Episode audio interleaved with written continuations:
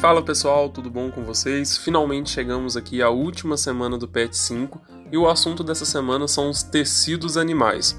Lá no início do ano nós começamos a falar um pouco sobre esse assunto.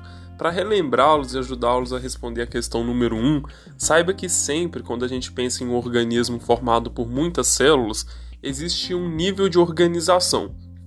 Esse nível de organização começa com átomos que se agrupam formando moléculas que se agrupam formando organelas, que se agrupam formando células, as células se agrupam formando tecidos, os tecidos formam os órgãos, os órgãos formam um sistema e um sistema forma um organismo.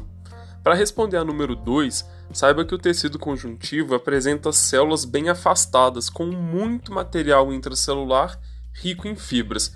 Portanto, né, essas são as características do tecido conjuntivo. Para responder a número 3, saiba que as células tronco são capazes de originar qualquer outro tipo de célula. Galera, espero vocês no PET número 6. Um abraço e até lá!